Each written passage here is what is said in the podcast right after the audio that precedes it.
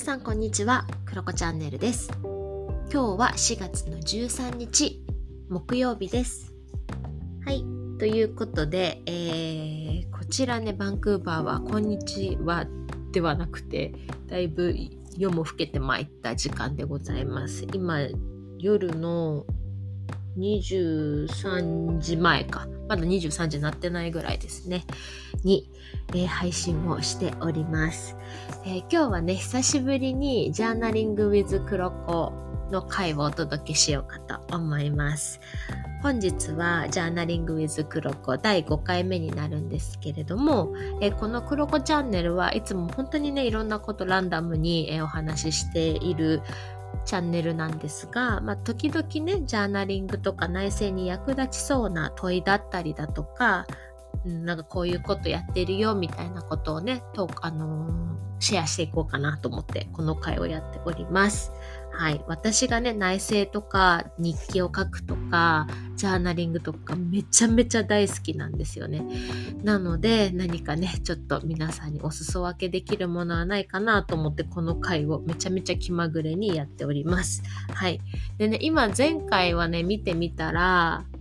254エピソード目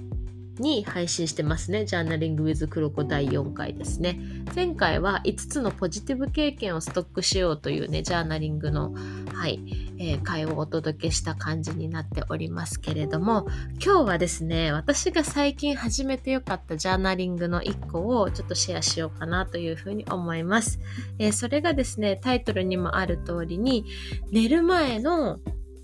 ジャーナリングでございます。はいもうね、すっごくシンプルな、えー、簡単なジャーナリングを今日はシェアします。えー、最近ですね、最近ですね、というかその前に私ジャーナリングするの基本朝なんですよね。朝起きて朝ごはん食べてとか食べながらジャーナリングをするっていうのが基本なんですよ。毎日の習慣なんですけれども、夜って本当にやったことないんですね。よっぽどなんか新月とか満月とか、なんかそういう時にちょっと自分のことをね、デトックスしたいなとか、うんかそういう新月満月ワークやりたいなとかって時はちょっと夜のね、静かな時間にやることもあるんですけれど、まあそれ以外に至っては本当にやることめったになかったんですね。でも、え、いつからだっけな？先週ぐらい。先週ぐらいからちょこちょこなんかちょっと寝る前にもなんか一言書きたいなと思うようになって書き始めました。で、えー、まあ、とはいえね寝る前って、まあ、なぜ眠かったり忙しかったり疲れてたりするのであんまりねなんかこう大きなねうん振り返りをするのがねなんか私としても絶対気が引けるし絶対にやらないなっていうのがあってでまあどんなのやろうかなと思っていろいろインスタグラムのねなんかそういうジャーナリング好きな人だったりだとか、まあ、調べていたらいろいろ出てきたんだけど結局私的にはあこれでいいんじゃないかなと思って2つの項目だけに集約しました。でそれを、えー、今からねお伝えするんですけれどもどうやってるかっていうと本当にちっちゃいあの私は iPad を使ってるんだけど iPad の、まあ、付箋紙みたいなのを貼れるんですねノートアプリにそれにもう書いてるって感じですね。なのですごくちっちゃな枠に書いております。はい。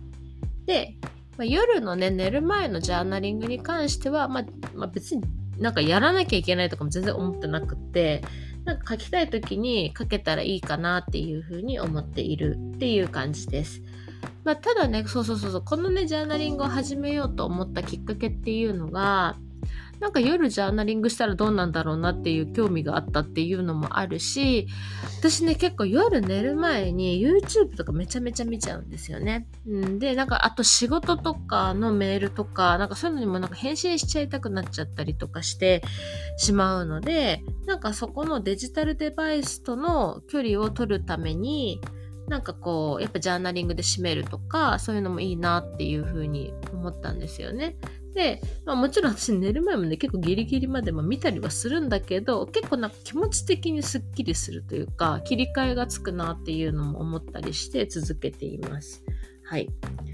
では、えー、どんなことを私は書いてるかという紹介ですけれども、一つ目、一つ目は振り返り的なことになるんですけれども、どんな一日だったか、今日はどんな一日だったかっていうことを書いています。で、どんな一日だったかで、カッコって私は書いてるんですけど、良かったこととか嬉しかったこととか、できたこととか、あとは感謝したいこと、今日一日で。まあ、そういうことを書くようにしています。ま、どんな一日だったか。別にそういうポジティブなことじゃなくっても、今日感じたことは何でも書いていいっていう風にしています。まあなんかね、うん、こういうことに傷ついたとかでもいいし、なんかもっとこうできたらよかったなとかね、そういうのでも何でもまあ正直に書くっていうのを1個目やってます。どんな一日だったか。で、2つ目。2つ目は、明日どんな一日にしたいか。2つ目は、明日どんな一日にしたいかっていうのを割とほんと1行ぐらいでビシッと書いてますね。はい、そんな感じでございます。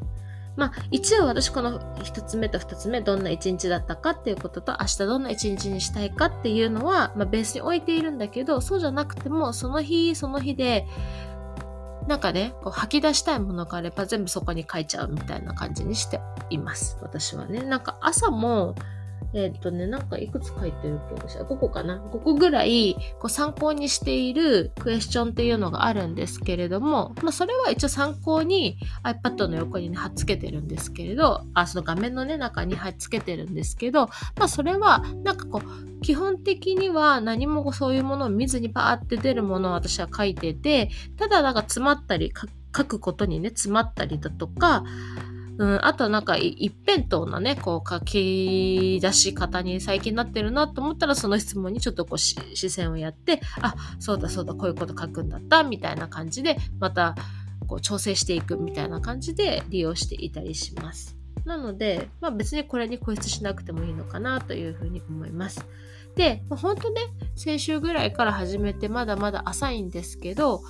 うん、それにね、まあ一日起きとかでちょっとね、できなかった時もあったんですけど、でもね、なんかこれやるとほんとスッキリするし、あ、明日ってこういう一日にしたいなっていう、本当にその最後最後に出てくるこの一行っていうのが、なんかすごくね、寝る時に自分に安心感だったり、もね、なんか思いのほかもたらしてくれるんだなっていうことが分かったので、あ、これは面白いなと思ってやっているところです。はい。まあ、本当にシンプルに簡単に手短にやるっていうのめっちゃ大事かなというふうに思います。はい。ということで今日はとっても短いですけれども私が最近始めた寝る前のジャーナリングについてのシェアでした。皆さんもぜひやってみてください。ということで今日は以上です。おやすみなさい。